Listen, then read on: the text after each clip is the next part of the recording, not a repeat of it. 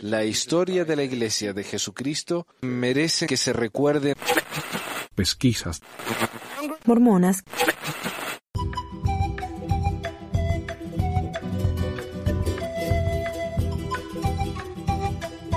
Bueno, bienvenidos a otro episodio de Pesquisas Mormonas. Les habla Manuel aquí desde Salt Lake City hoy. Salt Lake City. Estaba acá con, en el taller de un amigo, el amigo Horacio, a quien conocí por medio del, de Facebook. No sé, me mandaste un email la primera vez, ¿no? Sí. un email, ok. Así que, y bueno, y ahora a mí, eh, Horacio ya lo considero un buen amigo, muy buen amigo personal, su familia, a todos. Así que, por fin, eh, ya hace rato que venimos hablando de grabar algo, así que por fin lo estamos haciendo. Y para empezar, ¿por qué no hablamos un poquito de, de- para presentarte? Y diríamos ya, ya no te consideras mormón o mormón cultural o Ah, buena pregunta. Hace bastantes años que, casi desde, desde el 2004, que me consideré casi estar afuera de, de, de la iglesia. Ah, seguí asistiendo normal, poco, pocas veces, pero cada vez fue, fue menos la, la asistencia y eso debido a también a información que encontré en el internet para el, para ese entonces, para el 2004, fueron cosas que me, que me quedaron ahí eh, eh, con muchas dudas y me quedé como en stand-by esperando y ahora que encontré el, el blog de pesquisas, toda la información que tenías, bueno, fue eh, demasiada información que, que yo necesitaba saber y leer y conocer. Y bueno, ahora me considero pues totalmente a un ex mormón todavía. Está bien, está bien. Eh, sí, y yo estaba hablando con, con vos las primeras veces que, que nos juntamos y, y yo estoy tan acostumbrado a hablar solo acá al micrófono que ya me aburro de escucharme. Siempre digo lo mismo. Así que me gusta mucho escuchar a otras personas cuando me comparten sus experiencias y sus ideas porque es algo nuevo para mí y espero que para el resto también. Así que bueno, hoy vamos a hablar acerca de un, un ensayo que hace rato que, que les prometí, se llama Apostasía en Suecia. Esto es algo que pasó hace unos años, a ver, hace... ¿Cuánto será? ¿Dos, tres años? Eh, lo- los miembros de Suecia empezaron a hacer muchas preguntas sobre la historia. Encontraron cosas en el internet, como te pasó a vos. Y empezaron a hacer preguntas y, llegó el punto en el que hicieron tantas preguntas que llegó el historiador de la iglesia Suecia y su eh, asistente. Y el asistente es el mismo que tenemos hoy, el señor Turley. Y bueno, y, ellos dieron una charla, una especie de presentación, charla fogonera con preguntas y respuestas. Y este es el reporte, escrito por la señora Sandra Tanner, acá vecina tuya. Eh, y me pareció un ensayo excelente, porque no solamente habla de las preguntas y respuestas de, de- los miembros, la- o sea, las preguntas de los miembros la respuesta de los líderes, sino también ah, algunos puntos interesantes, ¿no? Con comentarios de doctrina o historia mormona. Así que me ahorro el trabajo de, de buscar yo las respuestas. Eh, bueno, a, a ver si empezamos. Dice, algunos mormones buscan en la red y encuentran duda, declaraba la historia de primera plana en el New York Times el 21 de julio de del 2013. Sí, así. Casi tres años. Ah, Lori Goodstein informó que Hans Madsen, ah, de 70 autoridades del área europea sud del 2000 al 2005 y unos 600 miembros sud, principalmente en Suecia, compartían sus dudas a través de contactos en el Internet. Cuando los miembros fueron al señor Matson con sus preguntas, él mismo se encontró mal preparado para contestarles y se acercó a sus superiores buscando las respuestas. El artículo declara, cuando los hermanos creyentes de Suecia recurrieron primero a él, a Matson, con información del Internet que contradecía la historia y enseñanzas de la Iglesia, lo descartó como propaganda antimormona, como los susurros de Lucifer. Les pidió a sus superiores que le ayudaran a responder las dudas de los miembros y como ellos parecían solo evadir las preguntas, el señor Madsen comenzó su propia investigación. O sea, este hombre era un 70, ¿no? 70 autoridad de área y él nunca había escuchado de estas cosas. Y, y a mí me, no sé, digo me da gracia, pero en realidad me da, me frustra mucho cuando me dicen en el internet, oh, pero eso siempre lo supimos. Esa información siempre estuvo ahí. Pero acá tenemos un, un 70 autoridades que nunca había escuchado de estas cosas.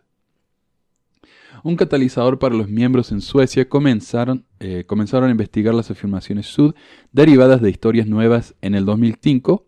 Fue el, ¿cómo se dice eso? 200 del dúo centenario, no, no sé, bicentenario, bicentenario, ahí está. Fue, fue el bicentenario eh, del aniversario del nacimiento de José Smith en 1805, donde temas históricos no conocidos para los suecos se discutieron. Incluso un presidente de estaca local, el supervisor administrativo de varias congregaciones, se acercó a Hans Madsen buscando respuestas. Esta era la primera vez que Madsen había oído de José Smith traduciendo el libro de Mormón viendo fijamente una piedra en un sombrero. Los temas del ADN, los diferentes relatos de la primera visión de Smith, su poliandria, eh, poliandria por supuesto es cuando una mujer está casada con más de un hombre, y los problemas con el libro de Abraham, etc. Hans prometió investigar el asunto. Finalmente se estableció una cita en el 2005 para el presidente de estaca. Hans Madsen y algunos otros mormones se reunieron con el eh, superior de Madsen y Eleton Perry, un apóstol de la Iglesia Sud. El presidente de estaca llegó con una pila de fotocopias documentando los diferentes aspectos de la historia mormona con problemas los que rápidamente fueron tomadas por los altos líderes con la promesa de devolvérselas. El apóstol anunció que tenía un manuscrito en su portafolio que una vez que se publicara probaría que quienes tenían dudas estaban equivocados. Pero el señor Matson dijo que el texto prometido nunca apareció y cuando preguntó al apóstol al respecto se le dijo que era impertinente preguntar. Esto ya hace eh, nueve años, no, diez años, once años, once años. Todavía no ha aparecido el manuscrito. Eleton Perry ya se murió y nunca escuchamos eh, la respuesta de qué se trataba. ¿Sabes lo que me parece? Que tal vez Moroni se lo llevó al portafolio con los, con los manuscritos, ¿no? O estaban sellados o algo. El supuesto manuscrito era solo una táctica dilatoria o el apóstol se dio cuenta que las respuestas en su portafolio no eran suficientes para las preguntas. Hasta la fecha, tal libro no ha sido impreso por la Iglesia Sud. Continúa el Times. Ese encuentro fue lo que realmente hizo estallar las dudas del señor Madsen. Comenzó a leer todo lo que podía, escuchó el podcast Mormon Stories y leyó Joseph Smith, Rafton Rolling, una biografía escrita por Richard Bushman, historiador de la Universidad de Columbia y mormón prominente. Después de ser relevado de su posición como 70 y mientras se recuperaba de una cirugía de corazón, Matson continuó investigando en Internet, pero a menudo se encontraba batallando para encontrar para entender algunas discusiones debido a la barrera del idioma y temas que nunca había considerado. Leyó también la biografía de Fawn Brody, No Man Knows My History, o Nadie Conoce Mi Historia, y además de muchos otros libros. ¿no? Y eso es lo que pasa cuando la iglesia no nos eh, proporciona una fuente, uno tiene que buscar en otros lados. Eh, por supuesto, Fawn Brody fue excomulgada por su biografía de José Smith, y ahora la, biografía nueva esta de, Richard Bushman es vendida en Desert Book, a pesar de que la información es más o menos lo mismo.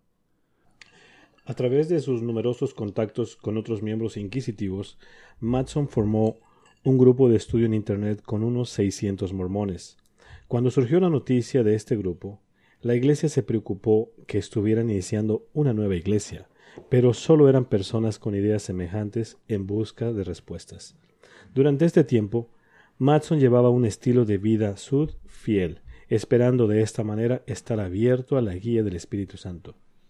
El Times reportó, pero cuando descubrió evidencia creíble de que José Smith, el fundador de la Iglesia, era polígamo y que el libro de Mormón y otras escrituras abundaban de anomalías históricas, el señor Mason dijo que sintió que la base sobre lo que había edificado su vida comenzaba a desmoronarse se le cita diciendo Sentí que había un terremoto bajo mis pies. Todo lo que había enseñado, todo lo que había estado orgulloso de predicar y testificar se desmoronó bajo mis pies. Fue una perturbación psicológica terrible y casi física. Matson dijo Cuando comenzó a compartir con otros mormones en Suecia lo que él se había enterado, el presidente de Estaca le dijo que no hablara sobre ello con ninguno de los miembros, incluyendo a su esposa e hijos. No obedeció. Les dije, ¿por qué tienen miedo de la verdad? La respuesta de la Iglesia Sud en los miembros suecos es sin precedente, cubriendo siete años, desde el 2005 al 2012, las visitas de dos apóstoles, una reunión con un miembro del primer quórum de los 70 y dos historiadores oficiales de la Iglesia. Durante el verano del 2010, el apóstol Russell M. Nelson y Ronald Rasban de los 70 visitaron Suecia y se reunieron con algunos de los miembros que proporcionaron pocas respuestas satisfactorias. Entonces prometieron enviar a los historiadores de la iglesia. Ahora, lo que la iglesia todavía nos dice, o los miembros, porque la iglesia nos dice mucho, es que la iglesia no oculta nada. Y hoy en día publican libros grandes, con, llenos de información que antes era prohibida. Pero si uno tiene una duda sobre la iglesia, ¿qué es lo primero que nos dicen? No la comparta con otro porque va a destruir su fe. No, uno no tiene que tener un blog, no tiene que tener un, podcast, porque eso destruye la fe y por eso están eh, excomulgando tanta gente. ¿no? todos los últimos cuatro excomuniones más famosas fueron de personas que hablaron de, su, de sus dudas en público. Ahora tenemos los locos esos que, que estaban en Oregon eh, agarrándose a tiro con el gobierno federal, pero ellos todavía son miembros, ¿no? Pero uno habla mal de la iglesia y lo echan. Así que. Así que no, no ha progresado mucho, digamos, la iglesia. Todavía no, no quieren que uno hable de sus dudas. Ahí está, perdón. De este modo, la noche del domingo 28 de noviembre del 2010, Marlin Jensen, entonces miembro del primer quórum de los 70 e historiador oficial de la Iglesia Sud, Richard Turley, historiador asistente, Eric W. del primer quórum de los 70, R. Imber Olson, 70 diaria, y aproximadamente 25 miembros se reunieron de manera privada en un edificio de la iglesia en Estocolmo, Suecia. La mayoría de ellos conocían de los diferentes temas históricos, aunque algunos obispos y presidentes destaca no. Aunque los comentarios de apertura y clausura fueron en sueco, la mayor parte de la reunión fue en inglés, la que fue grabada de manera oficial por uno de los asistentes. No oficial. O no oficial. De manera no oficial por uno de los asistentes. Las citas siguientes son tomadas de la transcripción de la reunión del 2010. En primer lugar, el líder sueco hizo comentarios en relación a la búsqueda de la verdad sobre el error y confiar en el Espíritu Santo para recibir las respuestas. Entonces Marlin Jensen habló de la combinación del sentimiento y el intelecto en la búsqueda de respuestas, implicando que la información fuera de los canales oficiales de la Iglesia no era fiable. Luego les aseguró a los miembros que todo lo que la Iglesia tiene en la modalidad de información histórica algún día estará disponible para todo el mundo. Y una de las maneras en que haremos eso es poner en Internet nuestro catálogo de historia de la Iglesia, el cual muestra todo lo que tenemos. Y luego, con el tiempo, vamos a hacer copias digitales de todos nuestros documentos y hacerlos posibles para las personas en todo el mundo. Y lo están haciendo, eso sí, ¿no? con el website de los papeles de José Smith. Sí, history.ls. Lo están haciendo. El problema es que... A cuenta gotas. No solamente a cuenta gotas, sino que han puesto todos los documentos de una. O sea, hay miles de páginas. Ahora, ¿quién, ¿quién se va a sentar a leer todo eso ¿no? y tratar de encontrar algo ahí? O sea, ellos no lo, no lo han catalogado, no lo han organizado, está todo ahí. Es como que lo abruman a uno con la información. ¿No? Y dice, ah, bueno, la información está ahí, no debe ser tan mala. Y entonces uno no lo lee. Me parece que esa es la estrategia de ahora. Mira, yo recién fui a, a Desert Book y me compré un, un libro nuevo que publicó la iglesia, que se llama las minutas de la, de la Sociedad de Socorro los primeros 50 años. Tiene 700 páginas el libro. Yo ya te puedo decir que no lo voy a leer, pero lo tengo, ¿no? Entonces un miembro puede mirar eso y decir, ve, no, está todo bien. Si, si no estuviera todo bien, la iglesia no publicaría. No publicaría nada.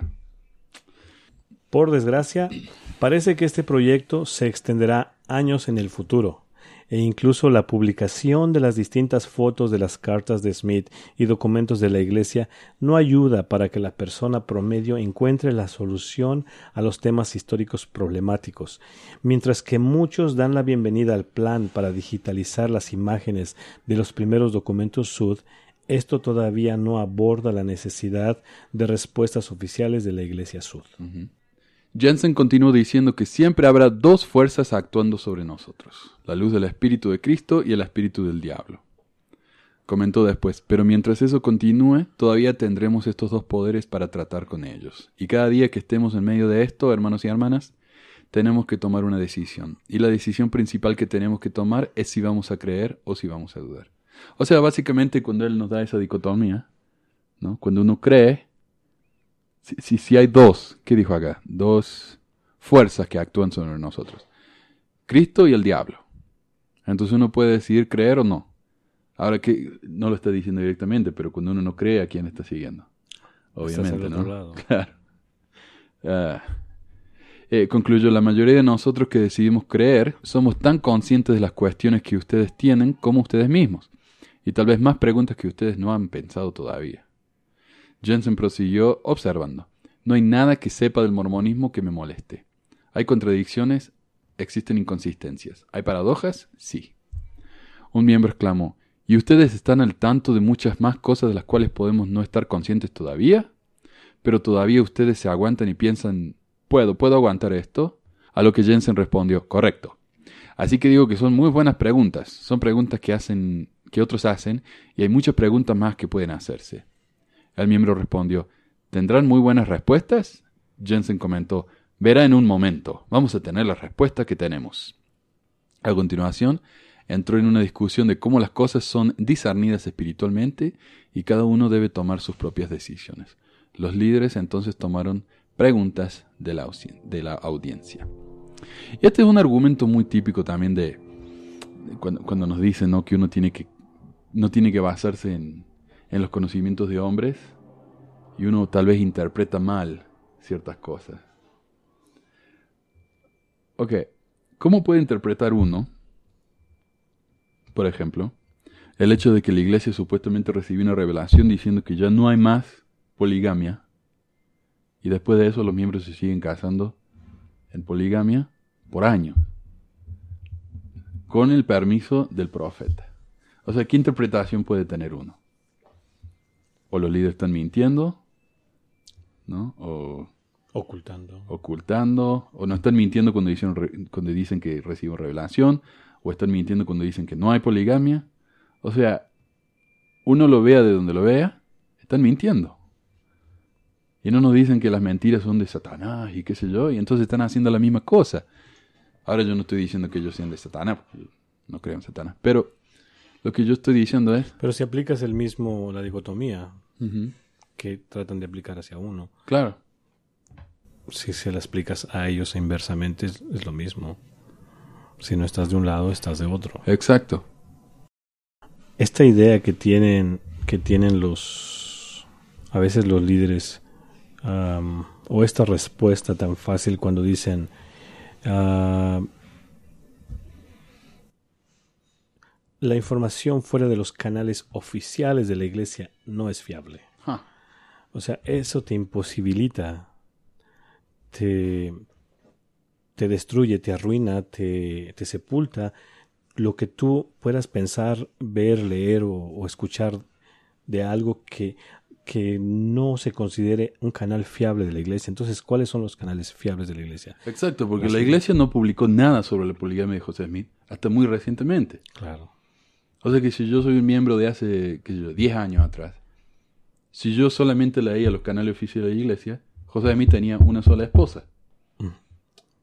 Entonces cuando ellos dicen, no, confíen en nosotros, busquen lo que nosotros tenemos para decirlo, la gente dice, bueno, pero ese es el canal oficial. Si quieren aprender los mormones, escuchen a los mormones.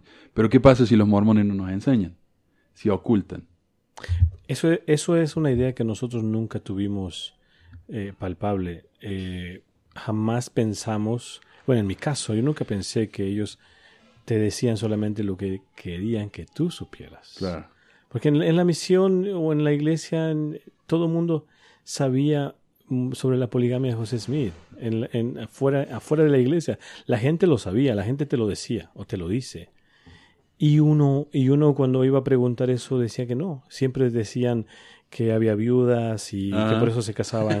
Era para sostenerlas a ellas. No, de Viudas verdad. de 14 años, ¿no? Es- bueno, No, sí, yo escuché eso. o sea, entonces la gente sabía. La gente lo sabía. Sí. Y, y, y dónde estaban los canales oficiales dando la información? Exacto. Exacto. Pero sí que vergüenza, ¿no? Al, al final darse cuenta que los, los antimormones, seguidores del diablo, tenían razón. Yo nunca escuché a nadie que, que me dijera que, que José Smith tradujo de una piedra en un sombrero, pero hay gente que sí lo escuchó. Ajá. Yo, Claro. yo personalmente nunca, nunca lo escuché. Siempre- Ese, ese, ese es un buen segue, como se dice. Porque justo la, el- la pregunta número uno es sobre Ah, ok. la traducción de. No vamos a discutir mucho porque el- creo que el primero o segundo episodio que grabamos habla todo sobre eso. Pero vamos a ver lo que los miembros suecos tenían para preguntarnos y lo que dicen los líderes. Dice uno, la traducción del libro de Mormon. La primera pregunta relacionada al proceso de traducción usado al producir el libro de Mormon. ¿Por qué Dios y los nefitas hicieron tales esfuerzos para preservar las planchas antiguas cuando no parecieron ser utilizadas por Smith para traducir el libro? Quienes presenciaron el proceso describían a Smith poniendo su rostro en un sombrero y viendo fijamente a una piedra evidente, utilizando alguna clase de proceso visionario mientras las planchas o, están cubiertas a un lado o no estaban en el cuarto. Al preguntarse por qué Smith usaba un sombrero, Turley respondió, el proceso aparentemente era para bloquear la luz, de manera que José pudiera ver lo que hacía con el registro. Y hay un apologista de la iglesia, el Dan Peterson, que lo comparó con un iPad. Dice, miren, si ustedes están viendo un iPad o su teléfono en el sol, no se ve. Entonces es mejor ponerlo en la sombra, ¿no? Y ahí uno puede ver bien. Y yo decía, bueno, pero ahora mi teléfono, yo tengo un Samsung. Mi teléfono yo lo pongo en la luz del sol y se ve de 10. O sea que Samsung tiene mejor tecnología que el dios mormón. ¿No? Porque el dios mormón hay que ponerlo en un sombrero. Los japoneses, no, coreanos son, ¿no? Oh, esos coreanos son una cosa terrible. Ok, el sombrero aparentemente era para lo que... ¿eh? Algunas veces la luz, como saben, afecta al espíritu. Ah, no sabemos exactamente cómo funciona, pero dijo esto. En los primeros días de su traducción se apoyaba en herramientas reveladoras de una clase u otra. Urim y Tumim, piedras de vidente, cualquiera que fuera el caso. Como esta era una traducción, entre comillas, cuando José ni siquiera miraba el registro de metal. También relacionado con eso, hubo una pregunta acerca de las ilustraciones engañosas de la iglesia. José Smith siempre es representado sentado en un escritorio, mirando las planchas y pasando su dedo sobre los caracteres mientras dictaba a su escribiente. Sin embargo, quienes presenciaron el proceso la describieron mirando su piedra de vidente en el sombrero en lugar de mirar las planchas. ¿No está la iglesia siendo engañosa cuando imprimen imágenes que no muestran el proceso real? Tully respondió señalando que el arte cristiano antiguo erróneamente representa a las personas de la tierra santa vestidas con indumenta- indumentaria europea. Es elección del artista, pero evadió el tema del arte sud oficial que siempre representa a José sentado en una mesa mirando las planchas, como si estuviera haciendo una traducción regular. Cuando se le rebatió que no había contestado el problema básico, Turley respondió A menudo la manera que se han contado los relatos a través del tiempo no se ajusta a la historia, por lo que nuestro objetivo es tratar de configurarlos más detenidamente. De nuevo, esto no responde a la pregunta de por qué el proceso de traducción siempre es descrito incorrectamente cuando los historiadores siempre han sabido cómo fue el proceso. Alguien levantó la voz. Puede ver que hemos sido engañados. Cuando dice traducido, uno tiene el registro y lo traduce, pero él no. Sería mucho mejor si usted dijera que se sentaba y oraba y obtenía una revelación. Pero decirlo de esa manera, que fue una traducción, es una manera de engañar. A lo que Turley respondió, creo que es una diferencia de percepción más que una realidad. Cuando José utilizó el término traducir, quiso decir revelación. ¿De acuerdo? Entonces Jensen señaló que tenía una confirmación espiritual de que el libro de Mormón era verdadero. Turley agregó que la veracidad del dictado del manuscrito también apuntaba a una revelación. Entonces un miembro observó, eso es asombroso, pero esas no son las preguntas que queremos que respondan. El miembro presionó de nuevo acerca del arte engañoso. Turley exhortó que no se debía culpar al profeta, fue hecho por personas comunes como yo, que hacen lo mejor que saben. Y entonces nuevos descubrimientos, nuevos documentos se encuentran y las cosas se reescriben. El problema con esta declaración es que ellos siempre han sabido que los testigos dijeron que Smith utilizaba una piedra en un sombrero, solo lo encubrieron. ¿Tiene algún comentario? Ah, me llama la atención cuando dice que ah, fue una diferencia de percepción más que realidad. Entonces ahora podemos entender por qué ah, los caballos no son caballos, los son tapires, Ujú. porque son cuestiones de, de percepción, es decir, lo que él vio o lo que él quiso decir no es lo que no es lo que es. Entonces Sí. podemos, estamos por eso estamos siguiendo ah, o si- siguiendo teniendo dudas de todo lo que sale porque eh, no coincide lo que él dijo con, lo- con la, la realidad de ahora. Claro. O sea, no tradujo, ah, pero sí tradujo. Bueno, eh, lo que pasa es que traducir no significa traducir. Traducir significa otra cosa. Igual que los caballos No- no, no son caballos. caballo, claro. Y termina dándole su testimonio con- para que... Y eso hacen siempre, ¿no? Sí. Comparte el testimonio y eso arregla todo. Hace menos de un año, por fin publicaron un artículo en la Leona en la que admitieron que el arte hasta ahora, de la manera en que había sido representado, estaba mal y que José en realidad había traducido mirando un sombrero. Pero lo interesante es que si uno se fija en ese artículo, no hay ni una sola foto de José mirando en un sombrero. Son todas las fotos tradicionales que uno ha Se conocido. lo hasta ahora. metieron en el texto, pero no lo... Claro. Entonces, si uno no mira, simplemente va y mira la revista sin leer detenidamente, ¿qué ve? A José Smith poniendo el dedo ahí en el libro y traduciendo, como siempre. Ah. Pero sí, o sea, percepción, no. Bueno, esperemos que el punto número dos también sea cuestión de percepción. Puede ser. Número dos, poligamia y poliandria. Turley explicó. ¿José Smith practicó el matrimonio plural? Sí. Muchos miembros de la iglesia no lo saben, pero la respuesta es sí. ¿José Smith practicó la poliandria? ¿Casarse con mujeres que ya tienen esposos vivos? La respuesta es sí. José Smith sí practicó la poliandria. ¿Cuántas esposas tuvo José Smith? Estamos en el proceso. O sea, no fueron dos o tres. No. La siguen contando todavía. Como saben, estamos en el proceso, como saben, de preparar los papeles de José Smith para publicación. Esperamos incluir en los papeles de José Smith una lista de las esposas de José Smith basados en la mejor evidencia disponible. Aquí de nuevo Turley evita el tema. Sí, sería grandioso tener una lista oficial de las esposas de Smith, pero ¿por qué no referirles a investigar sobre el tema? Turley podría haberles referido al libro del académico Sud Top Compton In Sacred Loneliness es en, en soledad sagrada, algo así. ¿Sabes lo interesante? Es que en In Sacred Loneliness, Todd Compton dice que José Smith tuvo 11 o 12 esposas poliándricas. Pero uno de los apologistas de la iglesia, Brian Hales, que es como el experto de la poligamia de José Smith, dice, "Pff, ¿12? No, tuvo 14, al menos. Y, él lo dice eso como, como diciendo, no hay nada raro. ¿Qui- ¿Quién no tiene más de una esposa? que ya está casada, ¿no? Así que los mismos académicos de la iglesia admiten que al menos tuvo 14 esposas poliándricas, más las que no eran poliándricas, ¿no? Así que bueno. Donde se dan anécdotas biográficas de 33 de las esposas plurales de Smith. Incluso el programa Sud Family Church muestra que Smith tenía 24 esposas. Turley continuó. Así que responderemos esa pregunta en el futuro. ¿Por qué se casó con esposas de personas que ya estaban casadas? Que en realidad se reduce a una declaración de matrimonio por matrimonio. Y es bastante compleja, pero es una excelente pregunta. Uno de los problemas de la poliandria es que no está cubierta en la revelación de la poligamia de Smith. La sección 132, 61, 62 de Doctrina y Convenios permite el matrimonio plural con vírgenes, no con mujeres con esposos vivos. La discusión pasó a las creencias de la Iglesia Sud respecto a la poligamia. ¿Eran los matrimonios de Smith simplemente espirituales o eran relaciones conyugales?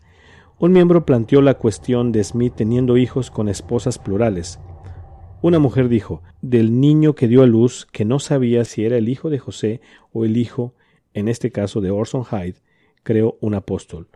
Así que eso indica que definitivamente no era un matrimonio espiritual, que era un matrimonio sin reserva alguna. Por lo tanto, tengo una pregunta. ¿Qué le parece eso? La respuesta de Turley fue, es verdad que José Smith practicó el matrimonio plural en el que había mujeres que no estaban casadas con nadie más. Es cierto que practicaba la poliandria y tuvo esposas casadas con alguien más. Cuando se le presionó sobre si la poligamia era una doctrina actual, contestó Creemos en la poligamia, no practicamos la poligamia. Es lo que trato de decir. Cuando se le presionó acerca de si la Iglesia aprueba oficialmente o no la poliandria de Smith, Turley afirmó Nunca he visto una declaración formal sobre eso. Continuó. O José Smith era un profeta de Dios o no lo era, ¿correcto? O sea que no respondió de nuevo. Y evadió.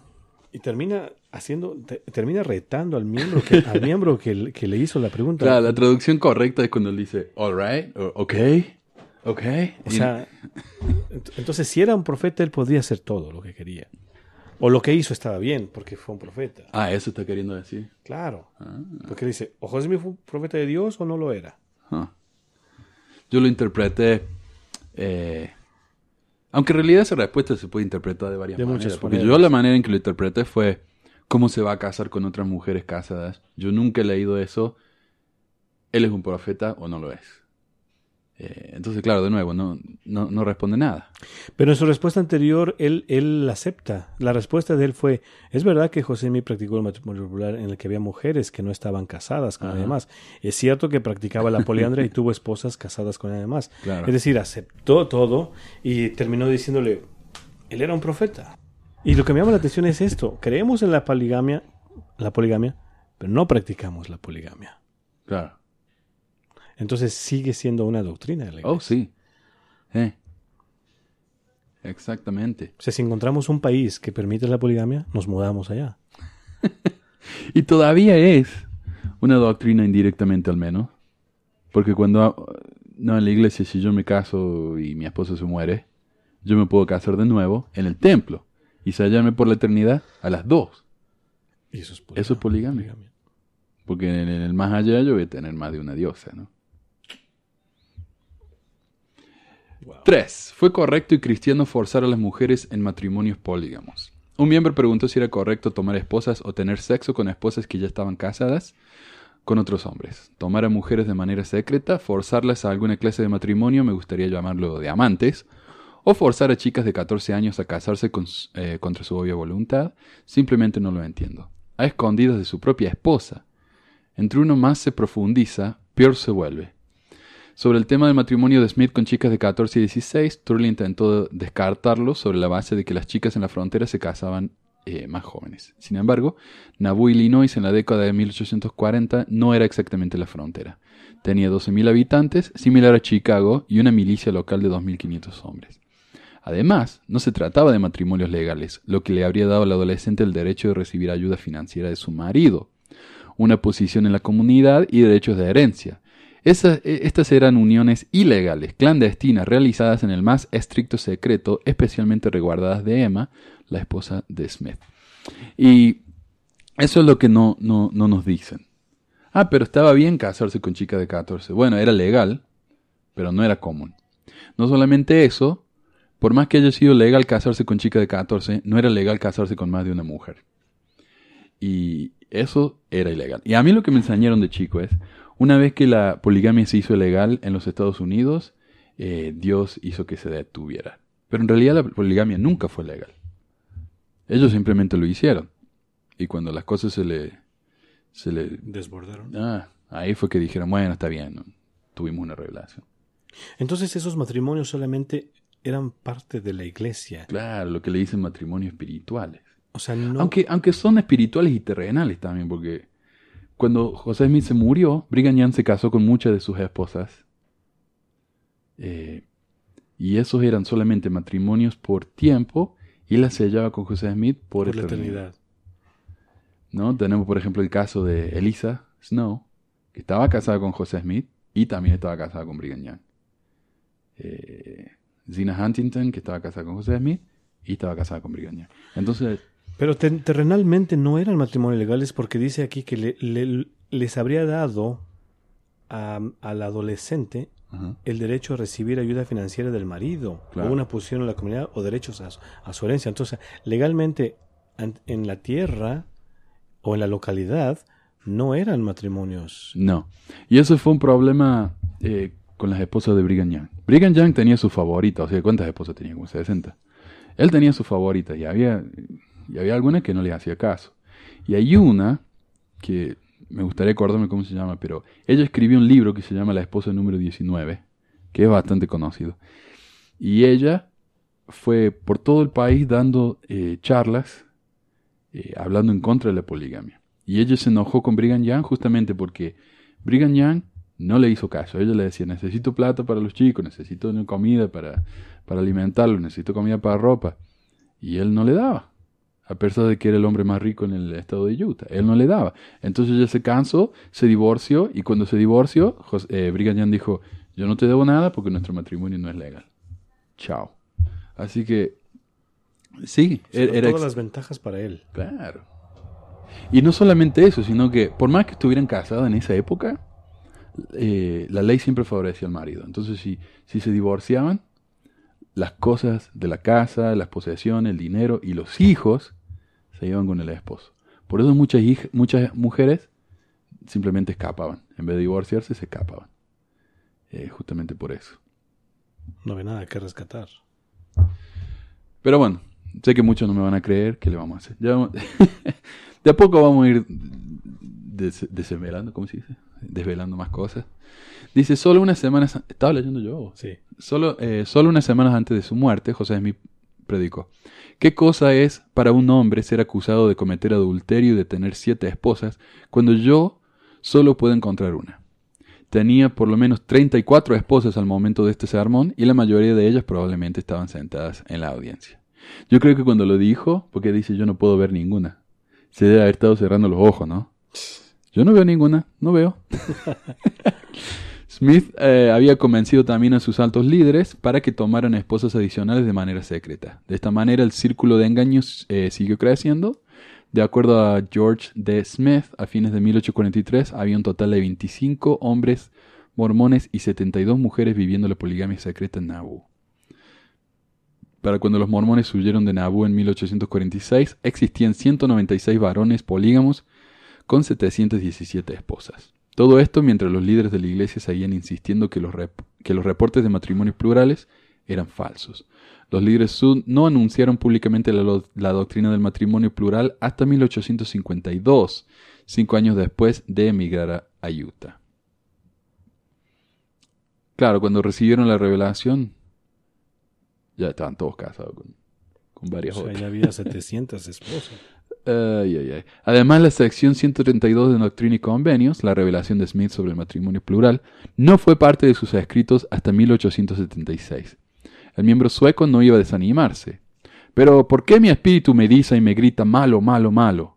Aunque sea un profeta de Dios. Tengo en mí al diablo que me habla y dice que debo comprender que se case con esas chicas de 14 y 16 años. Si hizo lo correcto, ¿fue Dios quien lo dijo? Ve a escondidas de Emma y toma esas esposas. En este punto, uno de los líderes suecos intervino, explicando que hay muchas cosas en el Antiguo Testamento que nosotros no entendemos. Así que no sé por qué José hizo lo que hizo. Lo que sé es que Moisés era un profeta, lo sé. Sé que Jesús era el Hijo de Dios y sé que José Smith fue un profeta de Dios. Sé eso. Y ese fue el final de la discusión sobre el matrimonio plural. Y vemos el patrón, ¿no? Cada vez que no pueden responder algo, Cerro iban dos. yo sé que es verdad. Punto. Y tiran el micrófono y se van. ok.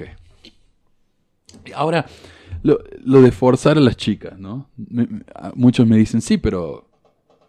eh, ¿Cómo se llama la chiquita esta? Helen. Helen Marr, que tenía 14. Ella se casó con el permiso de los padres. Pero eso no quiere decir que ella quería casarse. ¿No? Eh, es más, ella dijo más tarde, si yo hubiera sido que esto era más que una simple ceremonia, no lo hubiera No lo había hecho. O sea que no... Claro, decir, bueno, pero el permiso de los padres, ¿y qué? Ellen Kimball. Helen Mark Kimball, sí. Helen Mark Kimball. Que eh, tiene alguna relación con los Kimball. En, en la iglesia están todos relacionados. Sí, sobre todo en esa época. Oh. Claro, si encima con los matrimonios plurales eran todos parientes. Todos parientes. Pues imagínate 70 hombres y 700 mujeres. No, 196. o sea, un- imagínate un club de 196 hombres con 717 esposas. O sea, Y todos eran Smith, Kimball, Young. ya. Número 4. Libro de Abraham.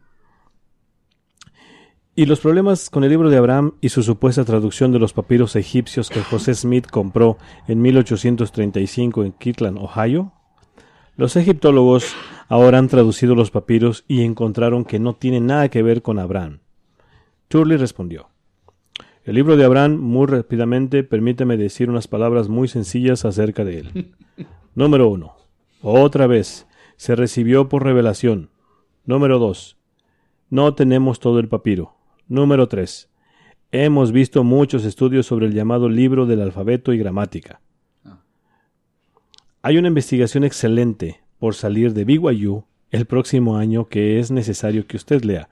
Eso es todo lo que tengo tiempo para decirles sobre eso. Eso hubiera sido el 2011, 5. 2000. Oh, Claro que esto fue en el 2010. Eh, no hay nada. ¿no salió? Mm, mm. Se olvidaron. Los puntos 1 y 2 parecen contradecirse mutuamente. Si el libro de Abraham fue una revelación, entonces, ¿por qué mencionar las piezas faltantes de los papiros? La respuesta entonces sacó a relucir las falsas planchas de Kinderhook y los comentarios de José Smith que indicarían que eran auténticos. Estas seis pequeñas planchas de bronce con caracteres extraños grabados sobre ellas, supuestamente sobre fueron desenterradas de un montículo indio cerca de Kinderhook, Illinois, en 1843. Los no mormones le trajeron las planchas, los no mormones, ya, ya no, eh, ya no eran antimormones en esa época, fíjate qué chistoso, en esa época no eran antimormones, eran no mormones. Los no mormones le trajeron las planchas a José Smith para ver qué diría sobre ellas. El primero de mayo de 1843, William Clayton, secretario privado de José Smith, escribió en su diario: He visto seis planchas de bronce cubiertas con símbolos del lenguaje antiguo, conteniendo de 30 a 40 cada una de las placas. Presidente José Smith ha traducido una parte y dice que contienen la historia de la persona con la cual fueron encontradas. Era como su diario. Y era un descendiente de Cam a través de los lomos de Faraón, rey de Egipto, y que recibió su reino del soberano del cielo y la tierra. Sí, Clayton era el que le escribía el diario, porque José Smith no escribía. Él tenía secretario, secretario que le escribía. Y Clayton fue el que le escribió el diario por muchísimo tiempo. Y muchas de las cosas que escribió Clayton en su diario terminaron en eh, Doctrina y Convenio. O sea, usaron su texto como base para eso. Pero por alguna razón, este texto no es confiable. Los que terminaron en Doctrina y Convenio sí, pero este no, dicen los líderes. Ah, eso no lo escribió José, lo escribió Clayton. Sin, sin eh, notar que Clayton escribía lo que José Smith le decía. Pero bueno. O sea, lo engañaron, ¿no? Uno, unos vinieron con unas planchas con grabados y dijeron, ¿no puede decir qué es esto? Y José Smith la miró y dijo, Los "Ah, no es- mormones. Claro. Eh, esto es un... Oye, pero tenía un delirio sobre las cuestiones egipcias, porque aquí, ta- aquí también volvió a haber eh, era un descendiente de Cam a través de los lomos del faraón, rey de Egipto. O sea, Eh, sí, eh, y yo no soy el doctrinario, ¿no? Pero Cam no era el hijo de, de Noé, Noé. que lo vio desnudo y por eso se hizo negro. ¿eh? Ah, claro, él, él, ok, ya me acordé. Cam era el negro, que lo hicieron negro como castigo por haberlo visto desnudo su padre y se casó, reírse. se casó con una de las que descendieron los egipcios. Ah, ahí está.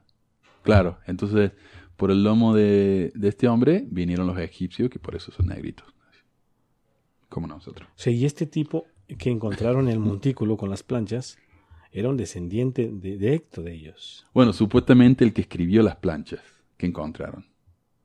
Imagínate, por ejemplo, vos, vos vas y encontrás estas planchas eh, enterradas y me las traes a mí, que yo soy el profeta. Y yo leo las planchas estas, que en realidad eran el tamaño de una tarjeta de crédito, más o menos. Y digo, ah, este, este son los escritos de Cam. O los descendientes de Cam. ¿Me entendés? Eso es lo que dijo José Smith. Dice, contenían la historia de la persona con la que fueron encontradas y era un descendiente de Cam. Claro, entonces lo, lo que no dice es si había una persona enterrada ahí con el. Con Pero no lo encontraron, encontraron las planchas. Claro. El relato del diario de Clayton se convirtió en la base para la anotación acerca de las planchas en la historia de la Iglesia, volumen 5, página 372. El 7 de mayo de 1843, el apóstol Parley P. Pratt escribió una carta que incluía lo siguiente. Seis planchas que tienen la apariencia de bronce recientemente han sido desenterradas de un túmulo por un caballero en Pic, Colo- en Pic, Co- Illinois. County. Ah, debe ser condado de. Condado sí, de. Illinois. Son pequeñas y llenas de grabados en idioma egipcio y contienen la, y contienen la genealogía desde uno de los antiguos jareditas hasta Cam, Jaredita. el hijo de Noé. Ah, está, mira, el hijo de Noé. Ahí está. Turley descartó las declaraciones acerca de ellas como secundarias y sin valor. Sin embargo, William Clayton y Parley P. Pratt eran líderes creyentes fieles en el mormonismo. Eran Entonces, apóstoles. entonces Turley dijo que no era cierto. Ajá. Dijo, ah, no le hagan caso a eso. Pero Turley es asistente del historiador y estos hombres eran apóstoles libro. Estos hombres hicieron sus comentarios basados en lo que José Smith les había relatado y creían que estaba en lo correcto.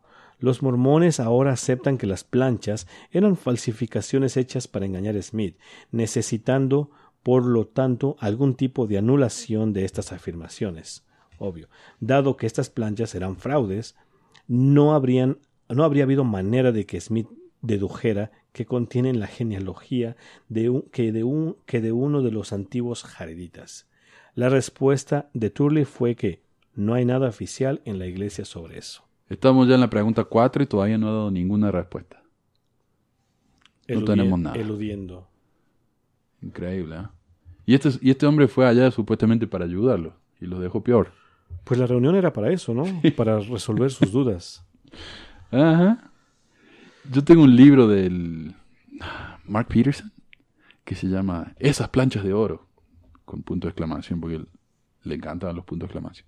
Él era un apóstol ¿no? de, de los 70, creo que murió en los 80. Y en, en ese libro él trata de demostrar que las planchas de oro eran reales, dando ejemplos de planchas de oro en, en todo el mundo, Todo el mundo. y él muestra como ejemplo las planchas de Kinderhook, que en esa época creían que eran verdaderas. Todavía. Ajá. y ahora, obviamente, ya la, la misma BioU dijo, no, esto no es, es falso esto. Esto está... Pues hubo un estudio realmente científico que es sobre las aleaciones de, de lo que está, de la composición de lo que estaba hecha las, las planchas. Fue como llegaron a la conclusión que fue fueron materiales de exactamente de la época de José Smith. Sí. Sí, porque el grabador era muy moderno. Así que, pero O sea, no lo desmintió cualquier persona. O sea, fue la fue la, La Universidad de la Universidad de sí. BYU. ellos mismos lo hicieron.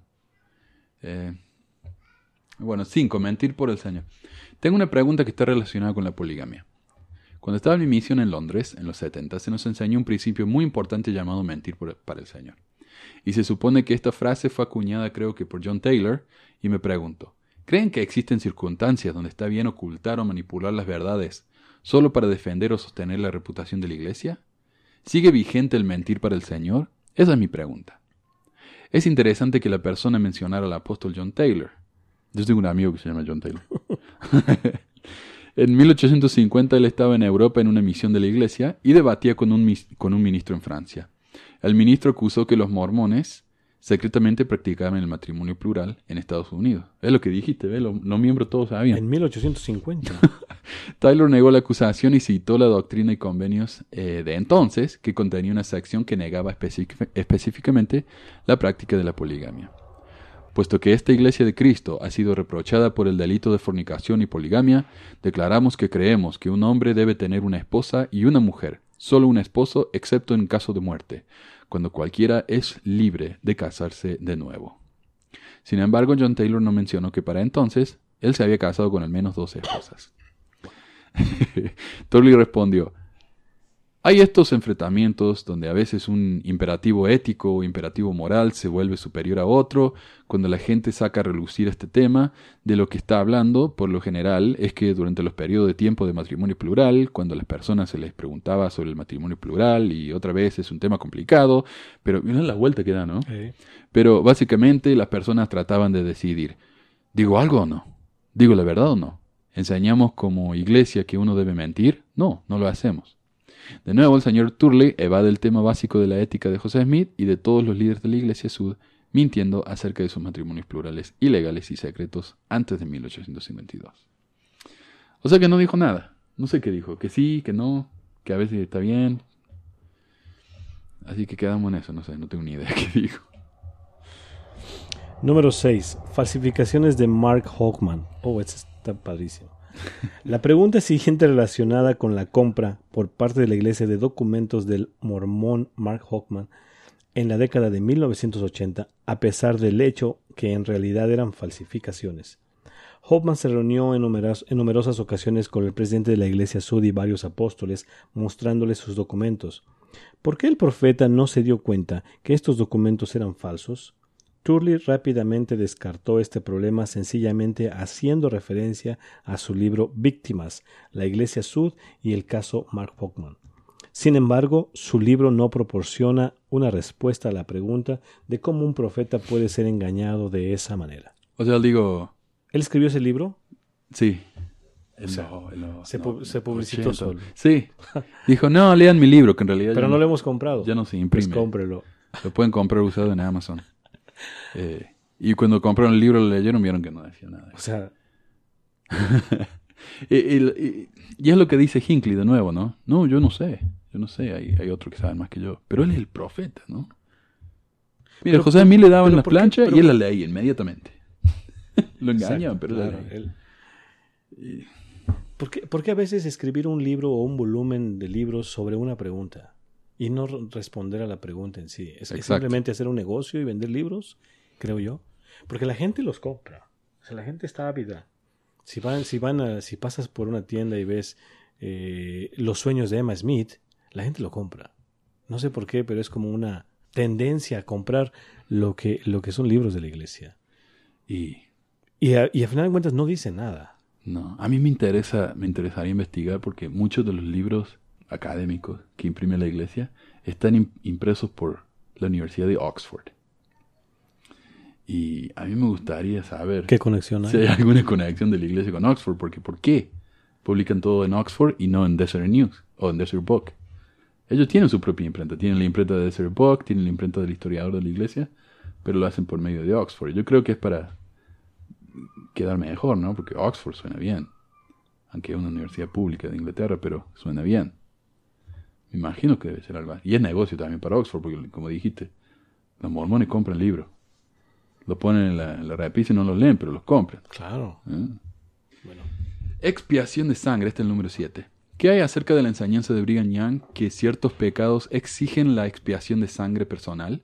Cuando se le preguntó si se practicaba o no, Turley respondió, mi creencia personal es que durante la vida de José Smith, basado en declaraciones de la Biblia, José Smith dijo que cuando los hombres derraman sangre, su sangre debe ser derramada. Y creo que cuando se llega a los tiempos de Brigham Young, esa escritura se tomó de manera literal durante algún tiempo.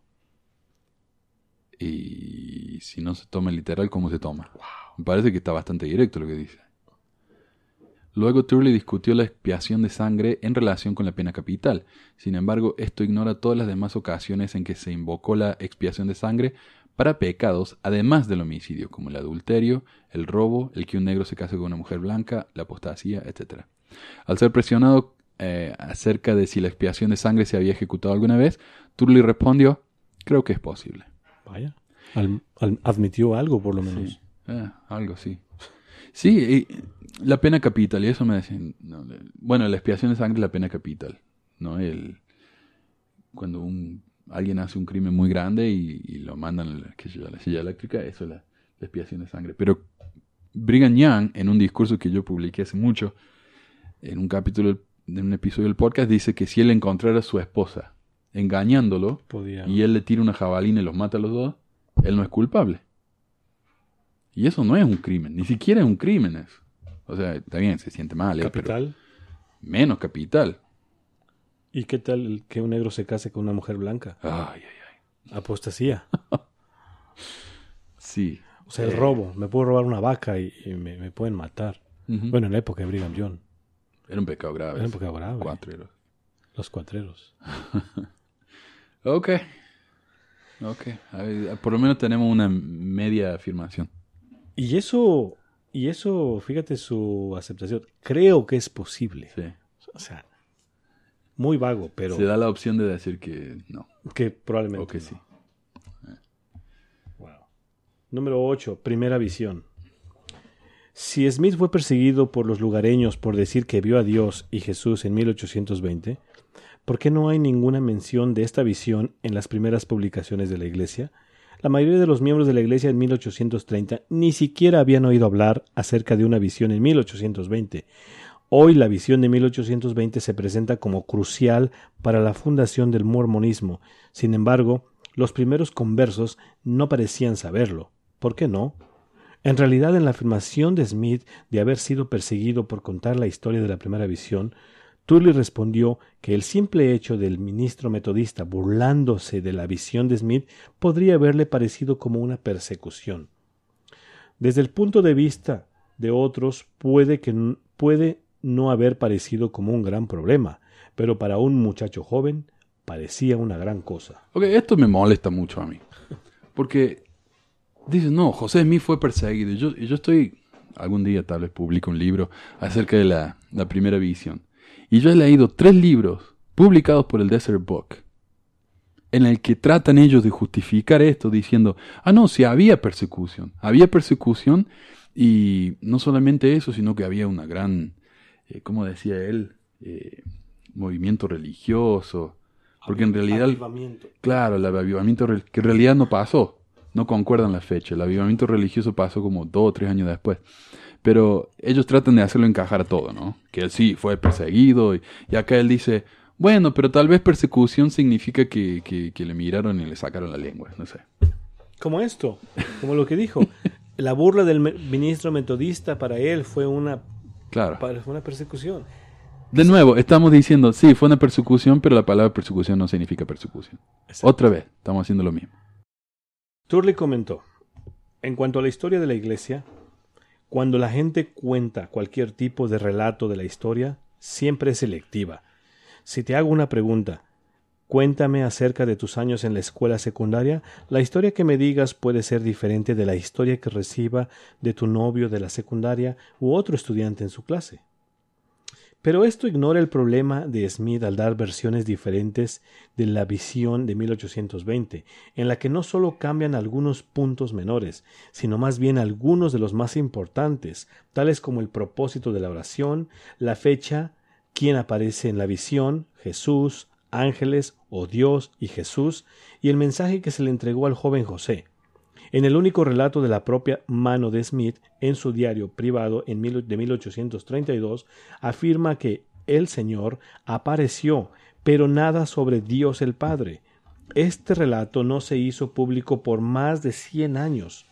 En 1835 le mencionó a un conocido que muchos ángeles se aparecieron en la primera visión, pero esto no se publicó hasta muchos años después. Además, el relato actualmente publicado al final de la Perla de Gran Precio, en el que Dios el Padre y Jesús aparecen, no se publicó hasta 1842, 22 años después del supuesto evento. La explicación de la iglesia hoy en día, porque han, hecho un ensayo que está ahí en lds.org, es que sí, José Smith contó estas diferentes versiones, pero estas diferentes versiones se pueden unir y hacer en una... y, ¿Cómo se dice? Algunas versiones se enfocan en un punto, otras se enfocan en otro punto. Y sí, uno si quiere puede hacer eso, pero lo que termina es con una versión nueva que es diferente a todas las versiones que él dio. ¿no? Porque en una versión él dice que escuchó un- pasos detrás de él, en otra dice que el diablo se le apoderó, en otra dice que vio a Jesús, en otra dice que vio a Dios, en otra dice que vio ángeles, En una dice que él fue a pedir perdón para sus pecados y que ya sabía que todas las iglesias eran falsas. En otra dice que Dios le dijo que las iglesias eran falsas. Entonces, sí, uno si quiere las puede armonizar a las diferentes versiones, pero no es lo que él dijo. O sea, si uno se pone, es honesto y las ve, estas versiones se contradicen. Yo sí coincido un poco con, con la explicación de Turley. Acerca de que si, si yo te pregunto sobre un episodio de tu vida en la secundaria, me puedes dar, me puedes dar una versión. Y si le pregunto a, a otra persona cercana a ti, me puede dar otra versión muy diferente a la tuya. Yo sí lo entiendo. Pero, pero no se puede comparar con una visión de esta magnitud. O sea, viste a Dios y a Jesucristo.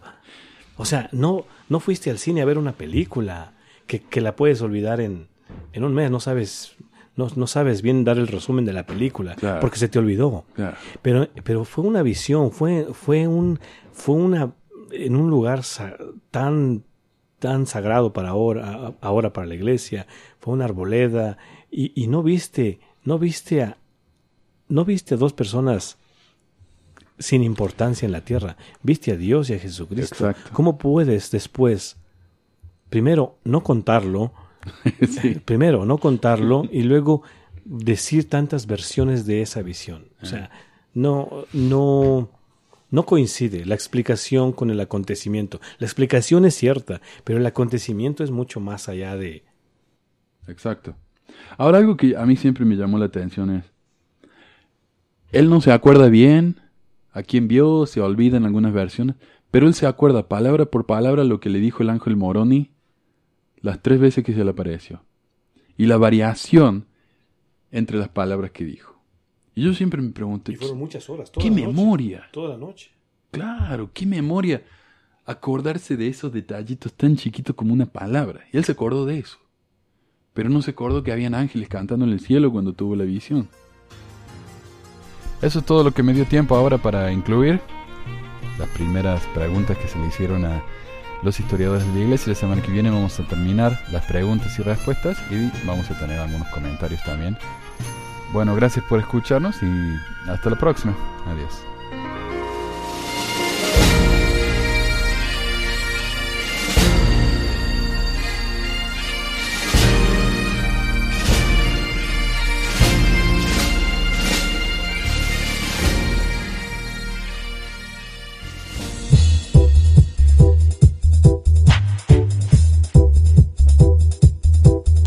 Gracias por escuchar este episodio de Pesquisas Mormonas. No se olvide de visitar nuestro website en pesquisasmormonas.com o pesmor.com y nuestro blog en pesquisasmormonas.org o pesmor.org. También tenemos un grupo en Facebook donde la discusión siempre es animada y si tiene alguna pregunta, comentario, queja o hate mail pueden enviarlo a manuel pesquisamormonas.com. Gracias de nuevo por escuchar y hasta la próxima.